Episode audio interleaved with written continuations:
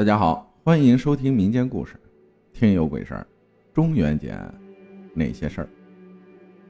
二零零二年，那时候我十二岁。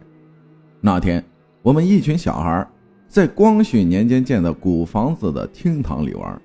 这座古房子是我们家族的偏房，八间一公厅。这个厅没有三厅，没有天井。古房讲究啊，两井三厅。进大门就是一道雕花屏风，用黄金水镀金上去的吉祥物或者画。屏风后面就是一个地井，地井顶上就是天井。上台阶到了厅堂，再上一个台阶就是神台，神台全是雕花刻字镀金的。这个古厅里只住了一个老人家，六十多岁，我叫大嫂。因为我辈分大，遇大嫂的老公还正好未出五福。这个厅里之前住的有吊死的，有溺水淹死的，有在医院病死的。这个厅呢，就只剩那位大嫂一个人住在这里了。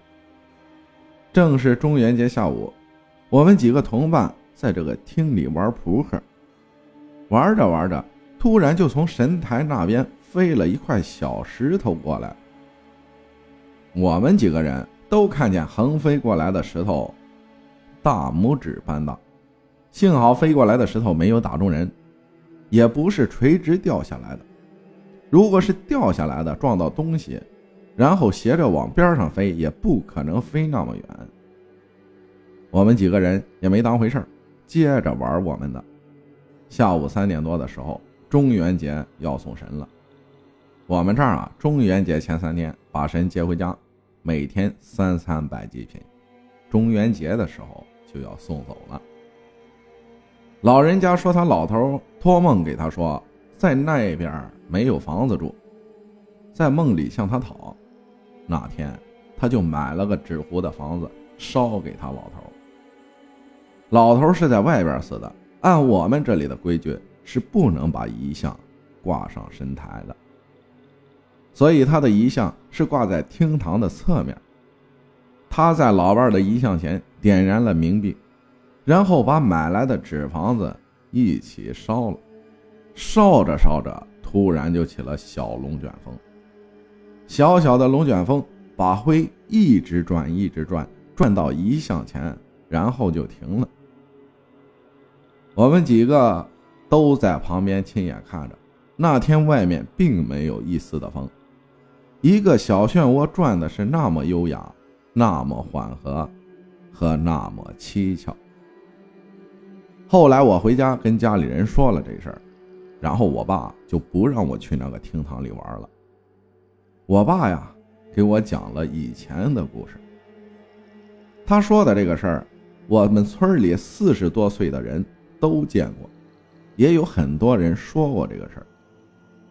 我们这里啊。有个杠扫把姑子，就是请魂入体。我小姑姑啊，之前杠过，后来我爸反对他，不准他干这种事儿。我们村呢，只有那个厅堂里可以杠出来，因为那个地方是极阴之地。杠的时候，男子不能站在旁边，因为阳气太旺，魂魄不敢上身。就是拿个板凳坐下。前面拿两块砖，架上一个扫把，随便一个女人自己念口诀：“扫把姑子，扫把神，扫把姑子快显灵。”马上女的就被鬼魂上身了。本事大的鬼魂先上身，把事儿说出来，包括声音、语调、生平事迹、家庭成员都能说得清清楚楚。而且，有一个民国时期。一个老人被抓壮丁抓走了，后来没回来过。被上身的女人根本就没见过他，差了最少是三十年以上。女子没上过学，字儿都不认识。那时候没有电视，竟然会讲一口流利的普通话，而且还会唱国民党部队里的军歌。这好比就是东北的出马仙，还有一些地方看事儿的。神婆、神汉啥的，我之前小时候走夜路还是挺害怕的，现在大了，而且在海边做了四年多的救生员，亲眼见的生死太多了，慢慢的成了个无神论者。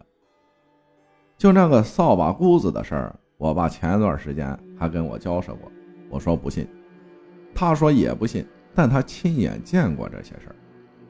其实我爸也是无神论，而且是七十年代的老师，不管有没有，留给后人去研究吧。